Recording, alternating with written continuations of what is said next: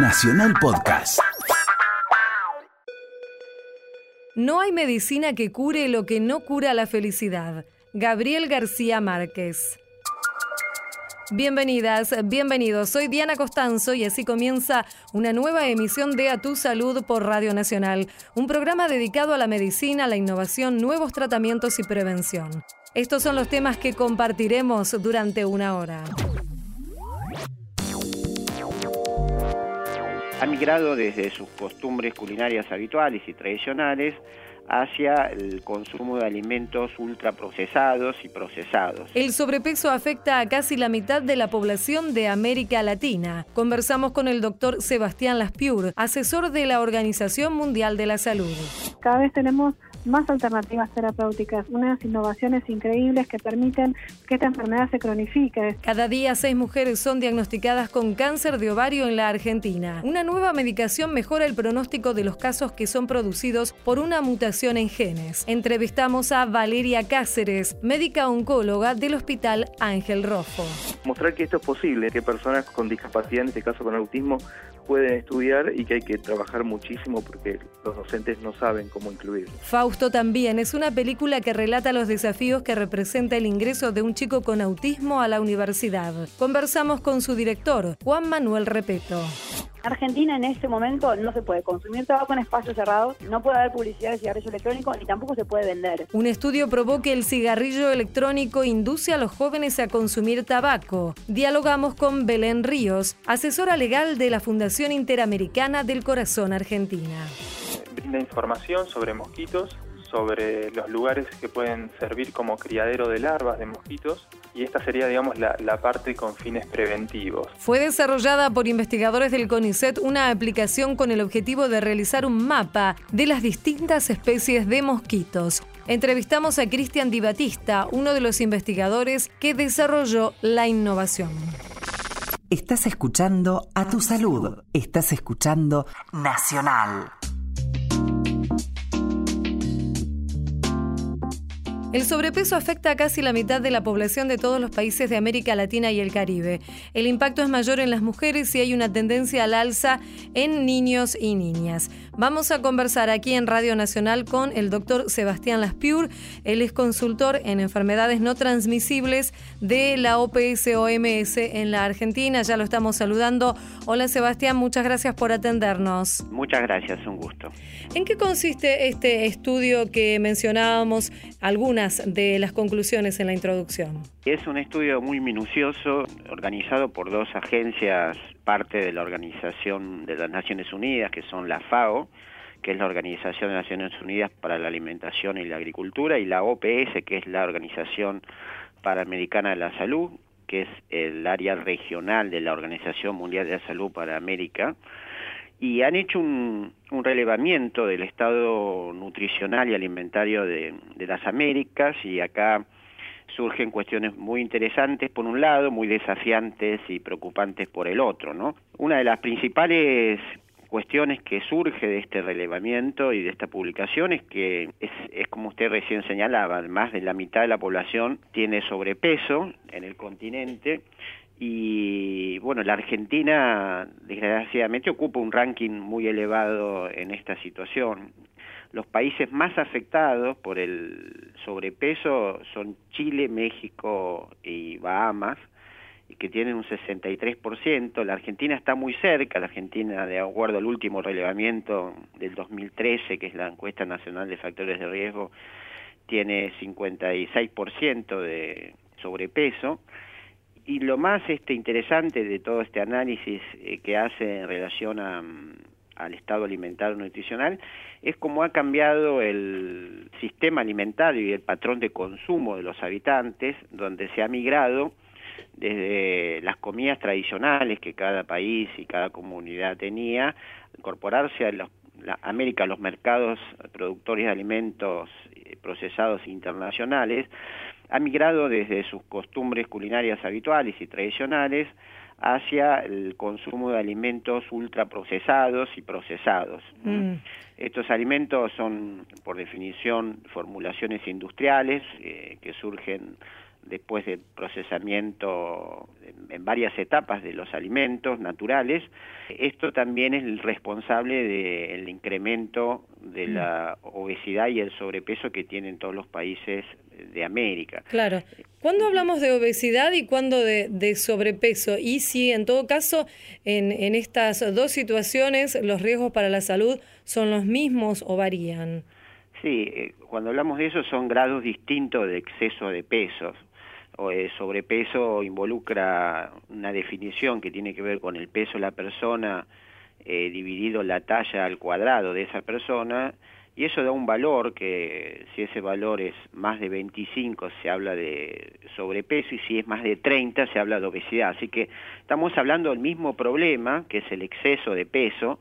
Los dos tienen consecuencias importantes para la salud, eh, sabemos que se asocian a por supuesto, la, obesidad, eh, por ser más intenso el problema, tiene más impacto negativo sobre la salud, pero ambos se asocian a incremento del riesgo cardiovascular, la diabetes, a muchos tipos de cánceres, a la depresión y a la disminución de la calidad de vida de las personas. Lo que es sumamente interesante de este relevamiento es que eh, la obesidad ha crecido más en los países que han incorporado los alimentos ultraprocesados, que para que tengamos una idea son aquellos que ya están listos para comer, que eh, por ejemplo confituras, helados, bebidas azucaradas, este, comida chatarra, comida rápida, snacks, papas fritas, de paquete, envasados, galletitas todo ese, crecimiento que en algunos países en la última década subió más del doble el consumo de la población de estos productos, y aparte que Argentina está en tercer lugar después de México y Chile, está en tercer lugar en el consumo de volumen por habitante por año de alimentos eh, ultraprocesados, hay una relación bien directa entre el incremento del consumo de estos alimentos y el incremento de la obesidad de los pueblos. Por eso el informe tanto la FAO como la Organización Mundial de la Salud llama a, a los estados y a los países a tomar medidas contra este patrón alimentario. En sí, esto es una cuestión que vale mucho aclarar, un producto ultraprocesado en sí mismo no es un problema y no genera daño para la salud, pero el daño tiene que ver con que ha cambiado su patrón de consumo, tiene un patrón de consumo dominante. Ustedes se acuerdan, hace algunos años una gaseosa azucarada era una cuestión para los cumpleaños o en un vaso cada tanto ocasional. El tema es que ahora se han convertido en los patrones dominantes de consumo estos productos. Y mm. ahí es cuando la Organización Mundial de la Salud y la FAO llama a los países a tomar medidas, medidas de política pública para dar respuesta y frenar esta epidemia tan tan importante. Y Sebastián, también se habla de que las más afectadas son las mujeres por un lado y también hay una creciente y preocupante, diría yo, tendencia al, al, alza y al aumento de peso en niñas y niños. ¿Y esto a qué se debe que sean los grupos más vulnerables? Sí, es, e, efectivamente es así y esto se debe a que justamente este patrón de consumo ha afectado más y está afectando más a la población infantil y también a las mujeres y tiene que ver eh, con esto que le decía que estos cambios del sistema alimentario están siendo dirigidos por la industria de alimentos, la publicidad, el marketing y la comercialización justamente a los chicos. Ustedes ven el ejemplo de asociar alimentos a, juguetes, a personajes animados, a políticas de marketing y de eh, mercado y de comercialización muy potentes y muy agresivos por parte de, la industria de alimentos. Mm. Por eso es que concretamente la Organización Panamericana de la Salud y la FAO eh, propone diferentes caminos a seguir, eh, llamando a, a las acciones de los gobiernos y de los estados, dado que esta tendencia de crecimiento del sobrepeso y la obesidad es sostenida y es bastante acelerada y con las consecuencias importantísimas que tienen en la salud de la gente. Y esas medidas que propone la, la FAO y la Organización de la Salud tiene que ver con mejorar las políticas para aumentar la oferta y acceso a los alimentos frescos, que son los alimentos naturales, las frutas, las verduras, las carnes, fomentar la alimentación tradicional, originaria de las culturas de cada uno de los países, fomentar la agricultura familiar y regular el contenido de azúcar, grasas y sal en los productos procesados y ultraprocesados y adoptar medidas que desestimen el consumo de estos alimentos. Eh, esto no quiere decir prohibirlos, pero sí tratar de que no sean el patrón dominante. Estas medidas pueden ser impuestos, regulación de la publicidad dirigida a niños, por ejemplo, o que esa publicidad no esté asociada a un personaje infantil, y el etiquetado frontal. Afortunadamente estas medidas de impuestos, regulación de publicidad, etiquetado frontal y reducción del contenido de azúcar, grasas y sal de los alimentos procesados eh, han tenido este, bastante desarrollo en, la región de las Américas. Hay ejemplos muy exitosos en México, eh, las Bahamas, que han aumentado el impuesto y el precio de las bebidas azucaradas con una reducción de su consumo, que eso es un dato para, para lo que es las políticas de salud pública y la salud de los mexicanos. Y también hay otros ejemplos también muy exitosos y, que prometen este, resultados muy, muy contundentes a nivel sanitario, que son, por ejemplo, el ejemplo de Chile, y de Ecuador y de Perú sobre leyes que han propiciado lo que es el etiquetado frontal de los alimentos para que la gente pueda elegir mejor. Ustedes saben que en Argentina, en general en los países del Mercosur, es muy difícil que la población pueda elegir si el alimento que está comprando no tiene, tiene niveles extremos de azúcar, grasas y sal, no es mm. parte de la responsabilidad del fabricante y eso es un, es un problema serio porque los, los consumidores no podemos elegir libremente y eso gracias a políticas públicas, este, Chile, por ejemplo, y Ecuador eh, está llevando a cabo un, unas este, acciones muy muy potentes a nivel de que les permite a la población de, decidir que quiero consumir este producto, este sí, este no, y además están controlando lo que es la publicidad dirigida a niños, que es uno de los responsables de esta informe que acabamos de mencionar. Claro, igualmente considero que digamos la, la presión de la industria alimentaria también es bastante importante en este sentido, más allá, digo, de las regulaciones que se puedan poner desde los estados respectivos de, de los países, ¿cierto? Sí, efectivamente, como, usted lo señala, claramente, de hecho hay, hay mucha evidencia y muchas publicaciones que la autorregulación, eh, digamos que la propia industria decida, por ejemplo, reducir ciertas componentes publicitarios o reformular ciertos productos, no se vio que, que haya tenido éxito. Digamos, mm. por eso se hace falta regulaciones desde el Estado y la formulación de políticas que sean desde el Estado. La industria debe estar afectada, involucrada en otra fase, quizás de implementación, pero no de formulación de políticas y de delimitación qué es lo que realmente sirve, porque ahí hay conflictos de interés que hay que sortear. Claramente lo que necesitamos de la salud pública, que hay ciertos productos con exceso de azúcar, grasas y sal, sean consumidos mucho menos, que no sea el patrón de consumo dominante de la población, sino que sean consumidos en forma ocasional, como ciertos gustos, pero no que sea base de la dieta, por ejemplo, la bebida azucarada, base de la hidratación, y generan estos impactos este, sumamente importantes y preocupantes a nivel de la salud de la población. Queremos agradecerle, doctor Sebastián Laspiur, consultor de la Organización Mundial de la Salud, Organización Panamericana de la Salud en la Argentina, por su tiempo y esta entrevista aquí en Radio Nacional. Eh, un gusto para mí, muchas gracias. Un ¿eh? saludo, hasta luego, gracias.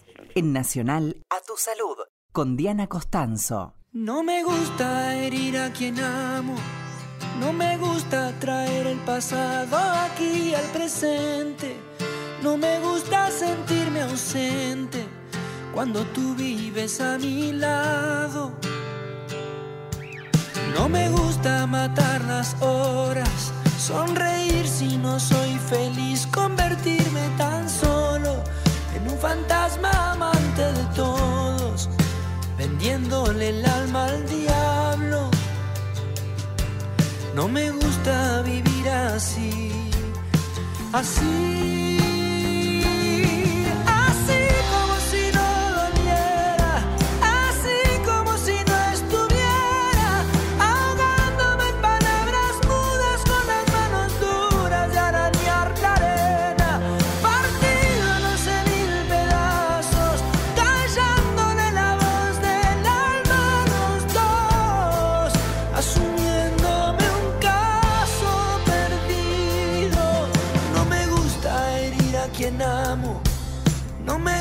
Traer el pasado aquí al presente.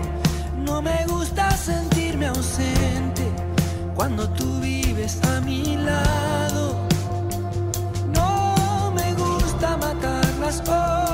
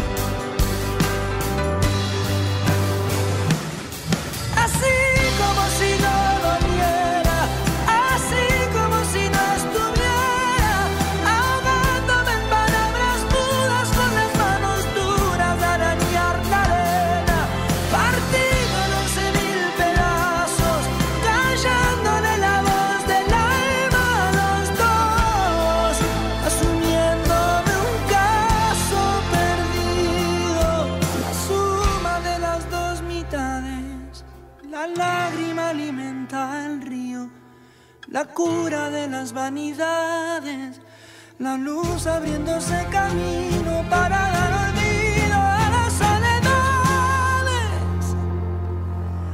Así como si no doliera,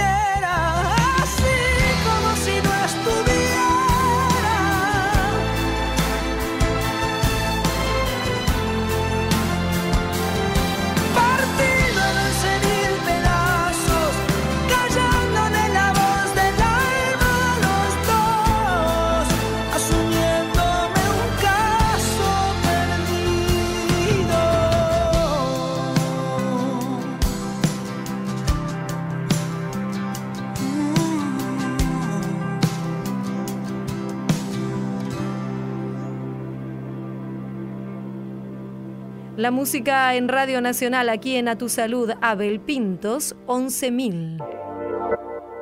En Nacional estás escuchando A Tu Salud. Cada día seis argentinas reciben el diagnóstico de cáncer de ovario. Según cifras del Ministerio de Salud, hay más de 2.200 nuevos casos cada año y es el quinto tumor más frecuente en mujeres en la Argentina y lamentablemente es el cáncer ginecológico que más muertes ocasiona. Hay ahora nuevas alternativas eh, terapéuticas y también tiene un mejor pronóstico diagnosticado a tiempo, precozmente. Vamos a conversar con la doctora Valeria Cáceres. Ella es médica oncóloga, jefa del Departamento de Oncología Clínica del Instituto Ángel Rofo. Ya la estamos saludando. Hola Valeria, muchas gracias por atender a Radio Nacional. Hola Diana, gracias por interesarte por este tema tan importante. Eh, Valeria, ¿cuáles son los síntomas que presenta el, el cáncer de ovario y cuáles son las dificultades que hay en cuanto a lo que es su diagnóstico?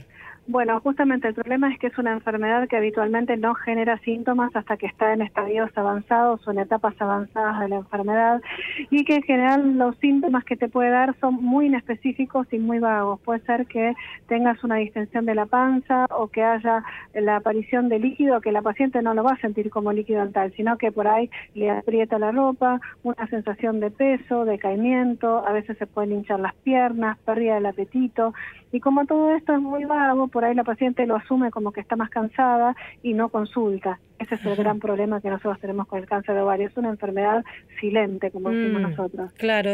¿Y cómo se diagnostica? ¿Con qué estudios específicos? El primer estudio que uno hace es una ecografía ginecológica transvaginal, puede asociarlo a un análisis de sangre específico y cuando ya la ecografía transvaginal te muestra una sospecha de que aparece un quiste en el ovario o líquido en el abdomen, ahí pedís otros estudios como puede ser una tomografía computada o una resonancia magnética de abdomen. ¿Y estos eh, estudios en forma habitual, cada cuánto hay que hacerlos para, para seguir controlándose o para controlarse, digo? Mira, nosotros recomendamos a la paciente que se haga una ecografía transvaginal una vez al año, así como se recomienda hacer una mamografía o una ecografía. El punto es que vos te puedes hacer una ecografía transvaginal y no te puede dar nada y a los meses desarrollar igual un cáncer de ovario. Por eso es que lamentablemente hoy por hoy no tenemos un método de detección precoz como el cáncer de mama. Valeria, decíamos entonces que eh, toda esta situación hace que sea uno de los tipos de cáncer que ocasiona más muertes. Claro, justamente por eso, porque cuando se diagnostican en estadios avanzados, las probabilidades terapéuticas son menos, pero la verdad es que hoy por hoy, para no asustar a nadie, porque uno tiene que ser muy cauteloso con lo que dice, sobre todo frente a una audiencia de una radio, es que cada vez tenemos más alternativas terapéuticas, unas innovaciones increíbles que permiten que esta enfermedad se cronifique, es decir, que la paciente pueda vivir muchos años con la enfermedad, cursando la enfermedad y medicada, ¿sí? con distintos tratamientos. Eh, hay eh, una causa eh, que tiene que ver con un tema genético que provoca el cáncer de ovario, ¿cierto? Es una mutación en un gen. Exactamente, en realidad vos sabes que nuestra información genética está en el ADN, el ADN está en todas las células del organismo y esta mutación se llama mutación de BRCA, BRCA1 y BRCA2. Estos genes del BRCA, digamos, lo que hacen es, tienen que ver con la reparación del material genético. Vos sabés que el ADN se daña muchísimo, muchas veces en el día, hasta 10.000 alteraciones por día podemos tener, y cuando no tenemos estos genes, que son los que reparan el material genético, ¿qué pasa? El material genético se daña y produce tumores, porque en realidad vos sabés que los tumores son enfermedades genéticas, enfermedades de los genes. Entonces las pacientes que tienen estas alteraciones pueden tener una mayor incidencia de tumores. En la vida, una mujer puede tener una incidencia de una probabilidad de tener un cáncer ovario menor del 2%. ¿sí? Si vos tenés estas mutaciones, justamente como no se arregla el material genético, pueden llegar hasta el 50%. Entonces, cuando uno tiene estas mutaciones, tiene que ser cauteloso en el sentido de decir, bueno, yo puedo tener un riesgo de desarrollar un tumor. Y estas mutaciones habitualmente vos las heredás de tu mamá o de tu papá, pero también pueden ser producidas durante la vida por otras causas que no se conocen y que también te pueden generar una mayor predisposición de tumores. Pero es lo menos frecuente, lo más frecuente es que sean heredadas. Y Valeria, en este sentido, ¿se ha aprobado un, nuevo tratamiento aquí en el país? ¿Es una nueva opción para tratar a, a las mujeres que tienen este tipo de cáncer de ovario con estas características? Exactamente, sí, es una medicación oral que se llama Oraparid y que esta medicación este, realmente es muy bien tolerada, no produce caída del cabello, realmente lo único que puede dar es un poco de cansancio y en un pequeño subgrupo de pacientes menos del 5% anemia. Y el problema que tienen estas pacientes, que justamente como no se repara bien el ADN, el material genético, esta droga encima bloquea aún más a todos estos mecanismos reparadores. Es como que le das un doble golpe. Entonces, en la célula tumoral justamente no deja que se reparen estos mecanismos genéticos y entonces hace que la célula tumoral se muera. Entonces, esto sería, digamos, un beneficio para las mujeres que tienen este tipo de, cáncer con, eh, digamos, un pronóstico más favorable. Exactamente, en realidad es una droga específicamente diseñada para estas pacientes que tienen esta mutación, es decir, que la paciente tenga esta mutación es como un marcador pronóstico porque se pueden beneficiar ellas solas exclusivamente de este tipo de medicación. Alarga las expectativas de vida también de, las mujeres. Totalmente, totalmente. Aumenta, digamos, la probabilidad de vivir sin que esta enfermedad progrese en un 82% y retarda el tiempo al nuevo tratamiento casi dos años. Siempre hablando que hoy por hoy esta droga la estamos utilizando en estadios avanzados de la enfermedad. Probablemente en un par de años vamos a utilizarla en estadios iniciales.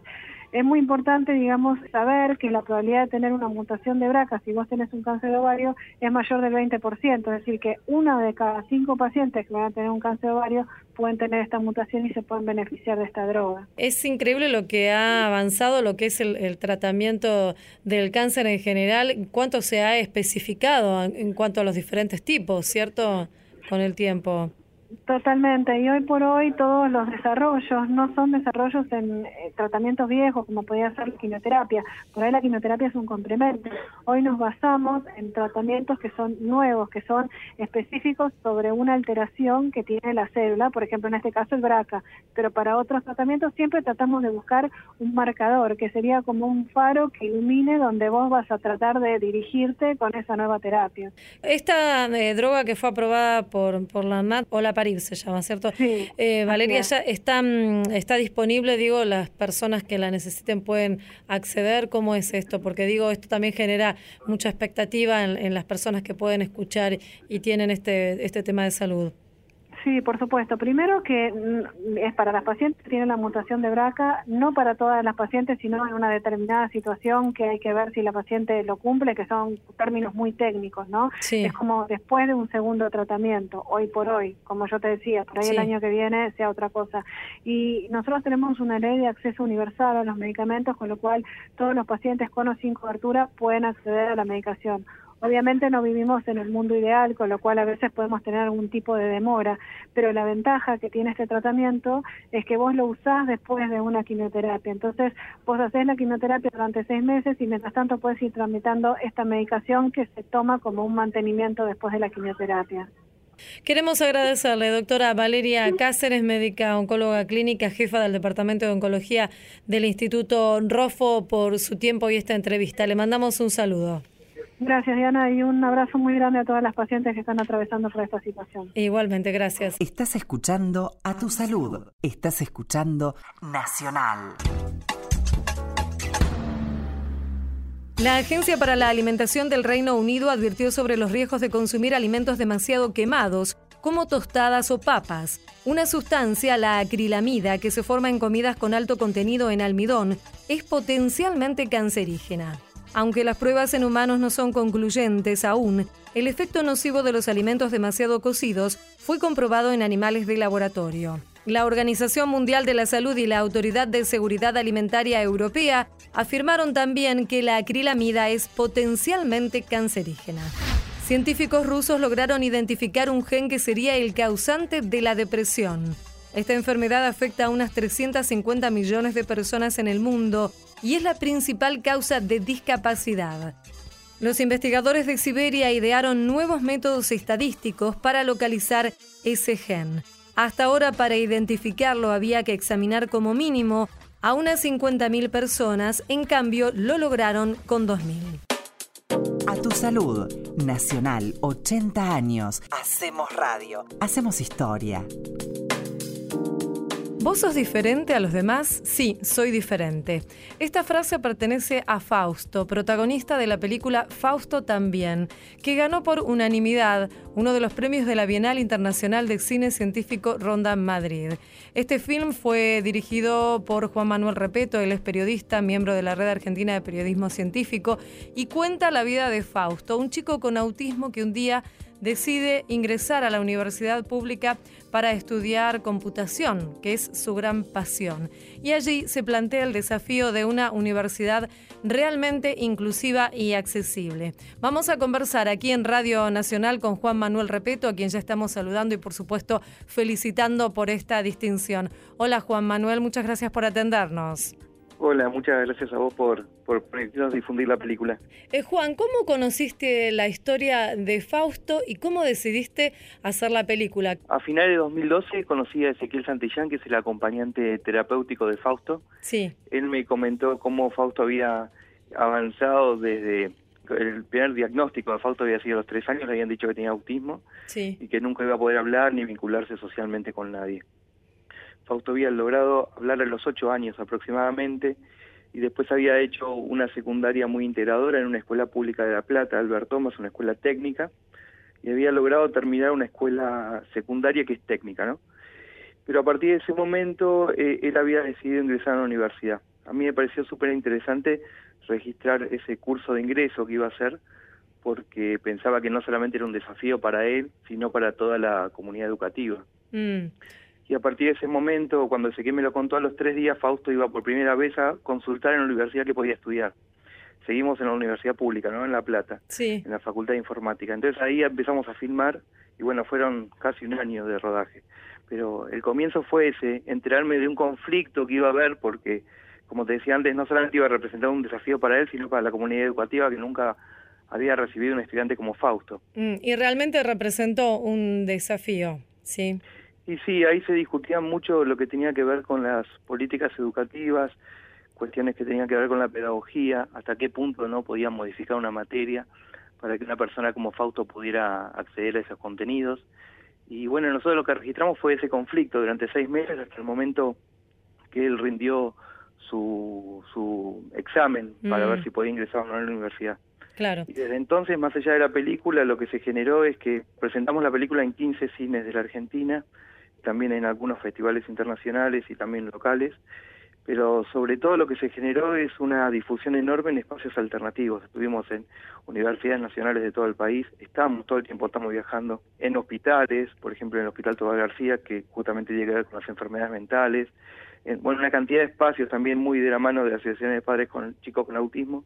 Sí. Y lo que sucede es que el tema de la integración y la inclusión de personas con discapacidad en la universidad es enorme también las escuelas secundarias. Mm. Entonces lo, lo que se genera es que esta película les da por lo menos un, no sé si un modelo o un ejemplo, pero algo que sucedió, que se registró en, el, en ese presente y que les puede servir a ellos para mostrar en escuelas y en universidades, para mostrar que esto es posible, que personas con discapacidad, en este caso con autismo, pueden estudiar y que hay que trabajar muchísimo porque los docentes no saben cómo incluirlos. Y Además, Juan cambia algunos conceptos. eh, tuve la oportunidad de, de ver la película y Mm. cambia algunos conceptos o preconceptos acerca de lo que es el autismo, las posibilidades y los intereses que tienen las personas con autismo. Por ejemplo, esta cuestión de no quiere vincularse o no tiene interés en vincularse con sus pares, ¿no aparece tal vez en Fausto? No, bueno, eso es todo un trabajo, ¿no? Fausto sí era una persona que no le interesaba vincularse con nadie y que no podía hablar. El autismo es un espectro, Mm. entonces es difícil a veces decir de qué hablamos cuando hablamos de autismo. Hay personas que tienen trastornos muy severos. Fausto a los tres años le dijeron que nunca iba a poder hablar en su vida y hay muchísimas personas que no pueden hablar y hay otros que no tienen trastornos vinculados con el lenguaje, como es el Asperger, en el que las personas pueden hablar y tienen sí dificultades para sociabilizar. Fausto lo que atravesó en, en su vida es un proceso de integración enorme, muy acompañado por toda la comunidad. Cuando Claro, iba a la a eso secundaria, me refiero, que pudo, digamos, de alguna manera, no, no sé si la palabra es revertirlo, pero sí hacer, hacer un cambio dentro de, de las posibilidades, ¿no? Claro, cuando iba a la primaria iba a la escuela de Albert Thomas, pe- no iba a esa escuela, iba solamente a la escuela de Albert Thomas a hacer una actividad extracurricular que se llamaba el taller de la bicicleta. La madre lo llevaba ahí justamente para que estuviera en esa actividad vinculándose con otros chicos. Pero el director, cuando lo conoció el director de esa escuela, siempre hablamos de una escuela pública, ¿no? Una escuela gigante además de La Plata donde pareciera que, que no se puede trabajar sobre cada individuo porque son tantos Mm. que es difícil, es una manzana entera. Pero el director ese quiso incluirlo y le propuso a la madre hacer un curso especial seleccionando chicos de diferentes cursos que tenían esa capacidad integradora, digamos. Y esos chicos cuando empezaron a cursar con Fausto empezaron a venir de La Plata a Buenos Aires para ir junto con él a, la- a las terapias. Mm. Después los profesionales que están vinculados con Fausto empezaron a dar charlas sobre autismo en la escuela, entonces iban los docentes, los padres de los compañeros, todos a ver qué, qué pasaba con este tema. Entonces hubo una comunidad alrededor de él que, que lo incluyó y, y lo acompañó en este proceso. Mm, claro. Y también lo que dicen es que los chicos que se formaron con él en la escuela secundaria también se enriquecieron muchísimo, eh, entendiendo que todos somos diferentes, que cada uno tiene cosas diferentes para aportar, maneras diferentes de sentir, maneras diferentes de procesar la información, dicen en la película, todos nos enriquecemos, ¿no? Sí. Y, y, y en eso acompañaron a Fausto y Fausto la verdad que pudo revertir un montón eso. Ezequiel, que es el acompañante terapéutico, me decía que cuando él empezó a trabajar con Fausto, Fausto es muy fanático de la Coca-Cola. Nosotros Sí. cortamos un montón esa palabra en la película pues ya parecía una Sí, publicidad. todo el tiempo lo, dice a cada rato, siempre quiere Coca-Cola. Pero no sabes las veces que lo cortamos. Y, y entonces Fausto llegaba a la universidad, con- a, a la escuela con Ezequiel en ese momento y se compraba su coca de medio litro. Y un día, después de mucho tiempo, fue y compró dos cocas y le dio una a Ezequiel. Y Ezequiel cuenta ese momento como uno de sus mayores logros Claro, profesionales. qué genio. Entonces es un proceso, no es un trabajo, pero no, no a veces con Fausto es como que con la película creo que se derriban un montón de esos mitos, porque no es una sentencia como le dieron a la madre cuando tenía tres años. Nunca va a poder hablar, nunca va a sociabilizar. No, a veces son otros tiempos que no quieren decir que tengan un techo. Sí, además es, es adorable. Fausto es, es un, Es un gran personaje sí, es un y nos permitió trabajar mucho con, con el humor, que, que yo se lo agradezco Sí. enormemente, que es algo difícil de lograr en documentales. No se trabaja mucho sobre el humor en los documentales y es difícil hacerlo. Y, y la verdad que con Fausto fue casi, me lo dio servido en bandeja y nos permite contar algo que pareciera que es un tema denso, ¿no? En el que nos vamos a meter cuando alguien le dice, voy a ver una película que tiene que ver con el autismo. Uf. Mm, y la verdad que, que la gente en el cine se ríe todo el tiempo, la disfruta mucho. Bueno, después genera un montón de sentimientos encontrados, pero nos permitió contarlo de un modo lindo. Sí, sí, es conmovedora. Quienes quieran enterarse de las novedades de Fausto allí en el Facebook. Y finalmente, Juan, ¿querés nombrar a alguien más que ha trabajado con vos en esta realización?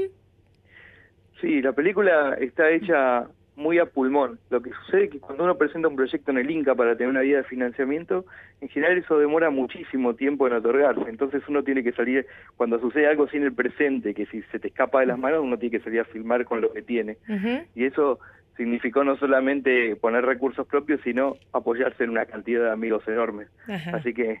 Es larga la lista, decís vos. Oh, bueno. Por suerte tengo muchos amigos cineastas, pero Victoria Andino, Susana Leunda, Germán Castelnovo, eh, no sé, son un montón. Carla Grati, que es mi mujer.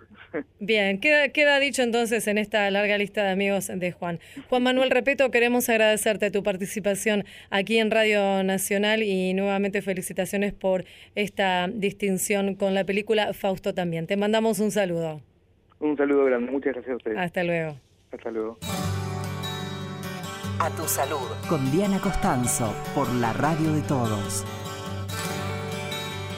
Él es Elisandro Aristimuño sonando aquí en Radio Nacional. Voy con vos.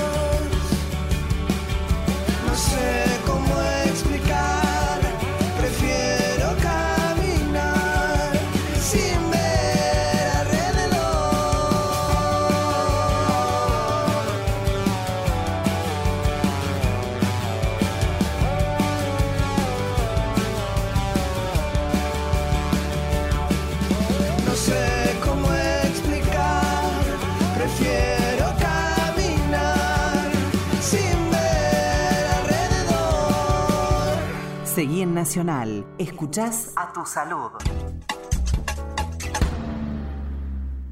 Las horas que pasan los adolescentes frente a las pantallas no les causarían daño como se creía, de acuerdo con un estudio de la Universidad de Oxford.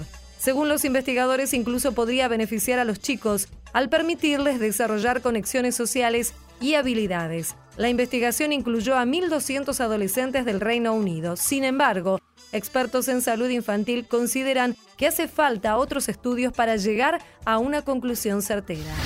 En Francia fueron hallados residuos tóxicos en pequeñas cantidades en la mayor parte de los pañales comercializados. La Asociación de Consumidores Victor Nesondé reclamó la prohibición de estos productos. Principalmente se hallaron componentes orgánicos volátiles, irritantes y neurotóxicos como el tolueno o el estireno, ambos hidrocarburos, y también glifosato. Escuchás a tu salud por Nacional. El cigarrillo electrónico atrae a los jóvenes a consumir otros productos de tabaco. Así lo indica un trabajo de investigadores de la Universidad de California en San Francisco. Las conclusiones fueron publicadas en la revista estadounidense Pediatrics. Y vamos a conversar aquí en Radio Nacional con Belén Ríos. Ella es directora del área legal de la Fundación Interamericana del Corazón Argentina para saber cuál es la situación del cigarrillo electrónico aquí en el país y ya la estamos saludando. Hola Belén, muchas gracias por atendernos.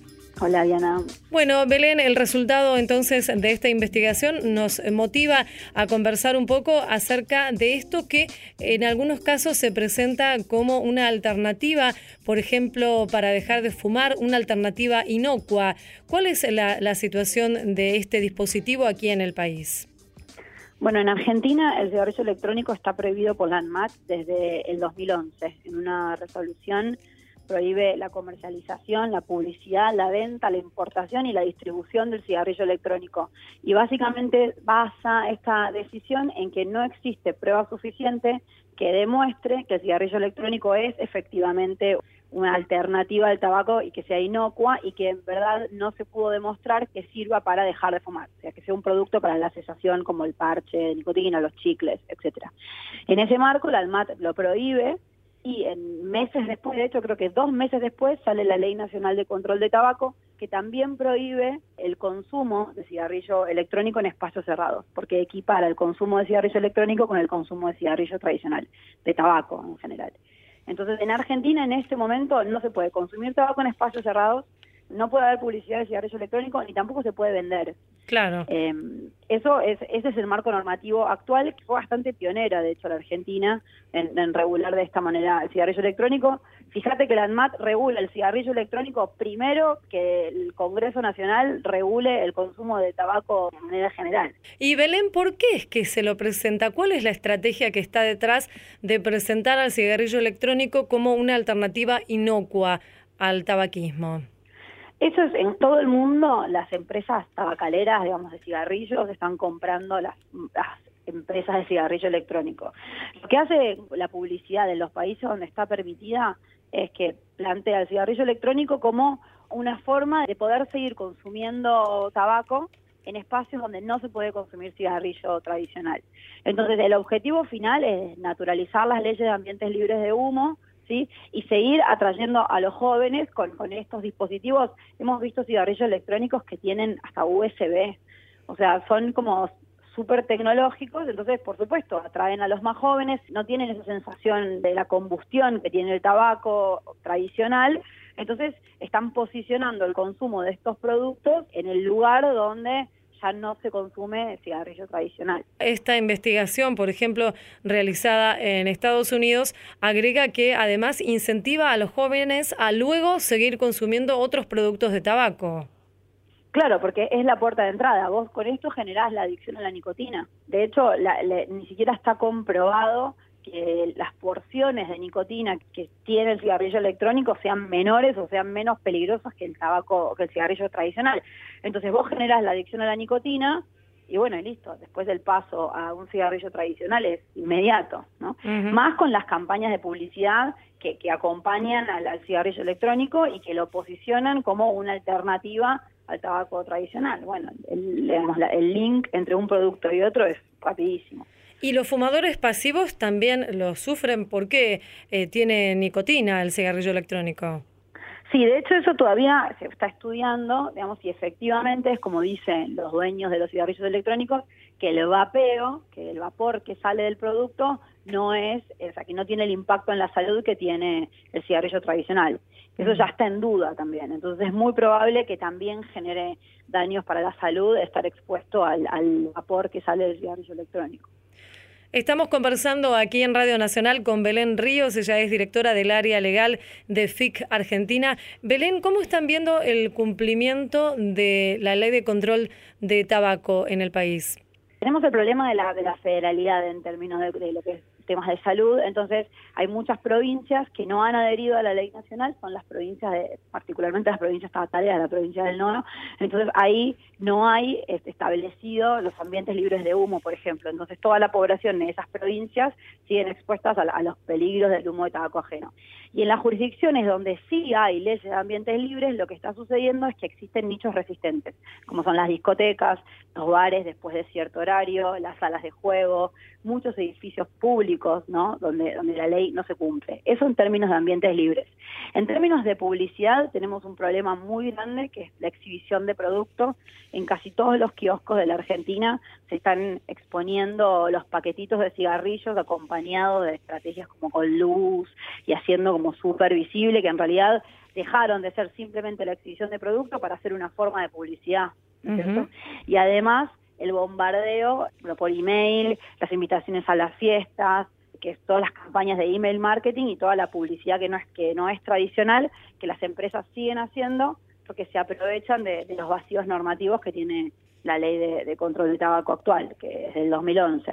Mm. Entonces, en verdad lo que se necesita, por un lado, lo que tiene que ver con ambientes libres, es mayor monitoreo por parte de las autoridades de aplicación, que son los ministerios de salud, aplicando multas y, fiscalizando que no se fume en los lugares donde no se puede fumar. En materia de publicidad, además de fiscalizar que se cumpla la ley vigente, porque en algunos lados todavía no se cumple, es promover una prohibición de publicidad más amplia para cerrar esos vacíos que permiten a la industria seguir haciendo publicidad seguir organizando fiestas, seguir atrayendo a los jóvenes al consumo de este producto que en definitiva es adictivo y mortal.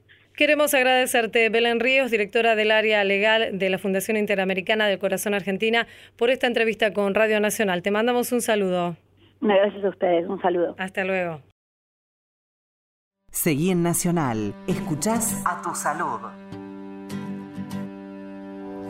Desde que te pareciste de repente todo parece brillar. Todas estas melodías no decían nada y ahora dicen más. Ah, ahora dicen más. Todo lo que me importaba desde tu llegada no importa ya. Lo que parecía difícil ya no representa dificultad. Ah, fluye con facilidad.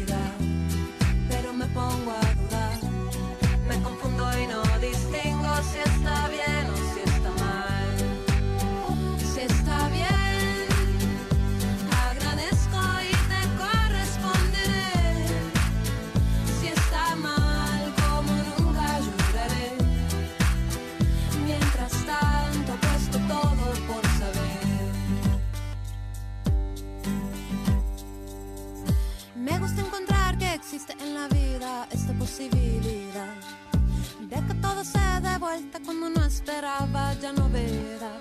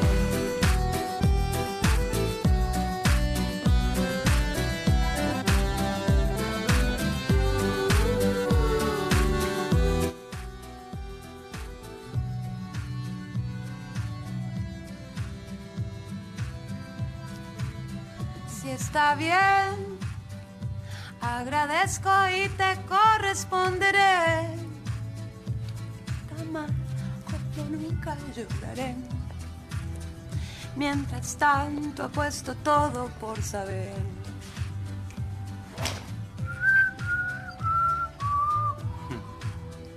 Mientras tanto apuesto todo por saber. Bien o mal, Julieta Venegas. En Nacional estás escuchando A Tu Salud. Fue desarrollada por investigadores del CONICET una aplicación con el objetivo de realizar un mapa de las distintas especies de mosquitos que habitan nuestro país con ayuda ciudadana. Vamos a conversar aquí en Radio Nacional con Cristian Di Batista, el becario de la Comisión de Investigaciones Científicas de la provincia de Buenos Aires y ha participado de este desarrollo. Ya lo estamos saludando. Hola Cristian, muchas gracias por atendernos. Hola Diana, gracias a vos por dar este espacio para difundir el proyecto. Cristian, ¿en qué consiste esta aplicación que han desarrollado? Bueno, la aplicación primero es para celulares con sistema operativo Android y tiene dos objetivos. Por un lado, eh, brinda información sobre mosquitos, sobre los lugares que pueden servir como criadero de larvas de mosquitos y esta sería, digamos, la, la parte con fines preventivos, ¿no? Evitar que eh, proliferen estas especies de mosquitos de importancia sanitaria en nuestras casas o en nuestros barrios. Y por el otro lado tiene un fin en investigación que es recolectar datos sobre la presencia o la ocurrencia de estas especies de mosquito en todo el territorio nacional.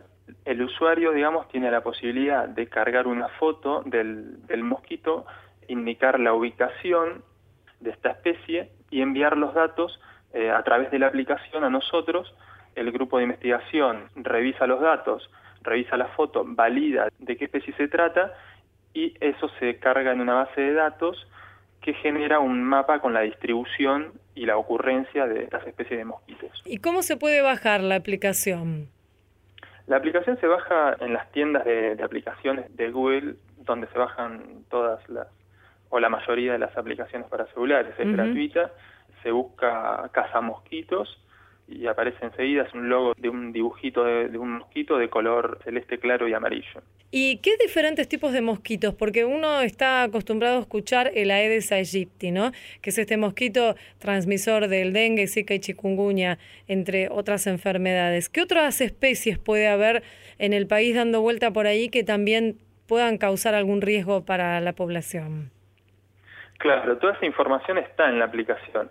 Hay muchas especies de mosquito, pero no todas tienen la importancia sanitaria que tiene Aedes aegypti. La aplicación se refiere a tres especies. Aedes aegypti, que está, digamos, enfocado a, a esa especie por la importancia que tiene. Aedes albopictus, que también es un mosquito que puede transmitir enfermedades virales. Aedes albifaciatus, que tiene menor importancia en cuanto a salud, pero es un mosquito muy común y que se distribuye en toda la Argentina y en ciertas épocas es muy abundante. Y también está la posibilidad de indicar mosquitos de la especie Culex. Todo esto se, se llega por medio de una clave con unos dibujos que muestran los patrones de coloración de los mosquitos. Entonces la aplicación de alguna manera te ayuda a determinar qué, qué especie de mosquito encontraste. De todas maneras, después los datos van a ser revisados y se le va a indicar por una notificación de la aplicación a- al usuario qué especie es. Le mandan al usuario la devolución acerca de esta foto que ellos pudieron tomar, ¿cierto? Claro, exactamente. Y es eh, basta con que se saque la foto de un mosquito para que ustedes puedan identificarlo. Sí, sí, en realidad una vez que te familiarizás con, con las características es bastante fácil diferenciar entre una especie y otra, por lo menos estas especies que son las más comunes. Y entonces esta aplicación podría servir, ustedes eh, trabajarían con organismos del Estado para poder reforzar las tareas de prevención en las zonas donde haya más presencia de, de ejemplares de mosquitos. Es una de las ideas. En una primera instancia, digamos, está abierta a- al público en general, pero es una de las ideas trabajar con organismos, ya sea municipales o provinciales o nacionales, que estén relacionados en, esta, en estas tareas de prevención, control de, de plagas, control de vectores. Ustedes trabajaron en, en equipo, son un equipo de, de científicos, de investigadores de dos organismos distintos, ¿cierto? Sí, yo soy becario de la Comisión de Investigaciones Científicas de la Provincia de Buenos Aires. Trabajo en, en el ILPLA, que es el Instituto de Limnología Dr. Raúl Rinquelet, que depende del CONICET, y, los otros dos autores, Joaquín Cochero y Raúl Campos, son investigadores del CONICET. ¿Y cómo se les ocurrió esta idea? ¿Cómo empezaron a hablar acerca del tema y, y nació la idea de crear esta aplicación?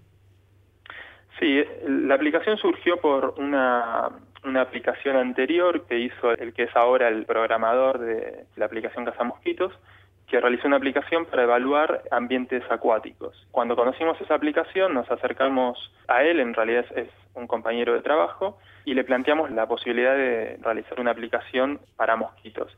A partir de ahí nos empezamos a reunir y a trabajar en este proyecto y surgió la aplicación. ¿Cuánto tiempo les llevó desarrollarlo? Y venimos hace varios meses. Sí. Primero salió una versión beta de prueba hace alrededor de tres meses atrás eh, y, hace unos pocos días eh, salió la, la, versión más, más pulida.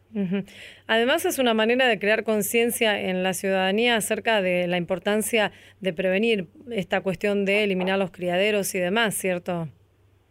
Claro, sí, uno de los objetivos, como, como te comentaba, es la prevención, es brindar información, es generar también un vínculo, digamos, de alguna manera entre el ciudadano y, los grupos de investigación, en este caso nosotros, y brindar consejos para evitar la presencia de mosquitos en, nuestras casas, en, el patio de nuestras casas. Ya está disponible entonces. Cualquier oyente de Radio Nacional que quiera bajarse esta aplicación desde su teléfono inteligente o desde una tableta puede hacerlo poniendo solamente Casa Mosquitos y allí aparece esta, esta aplicación.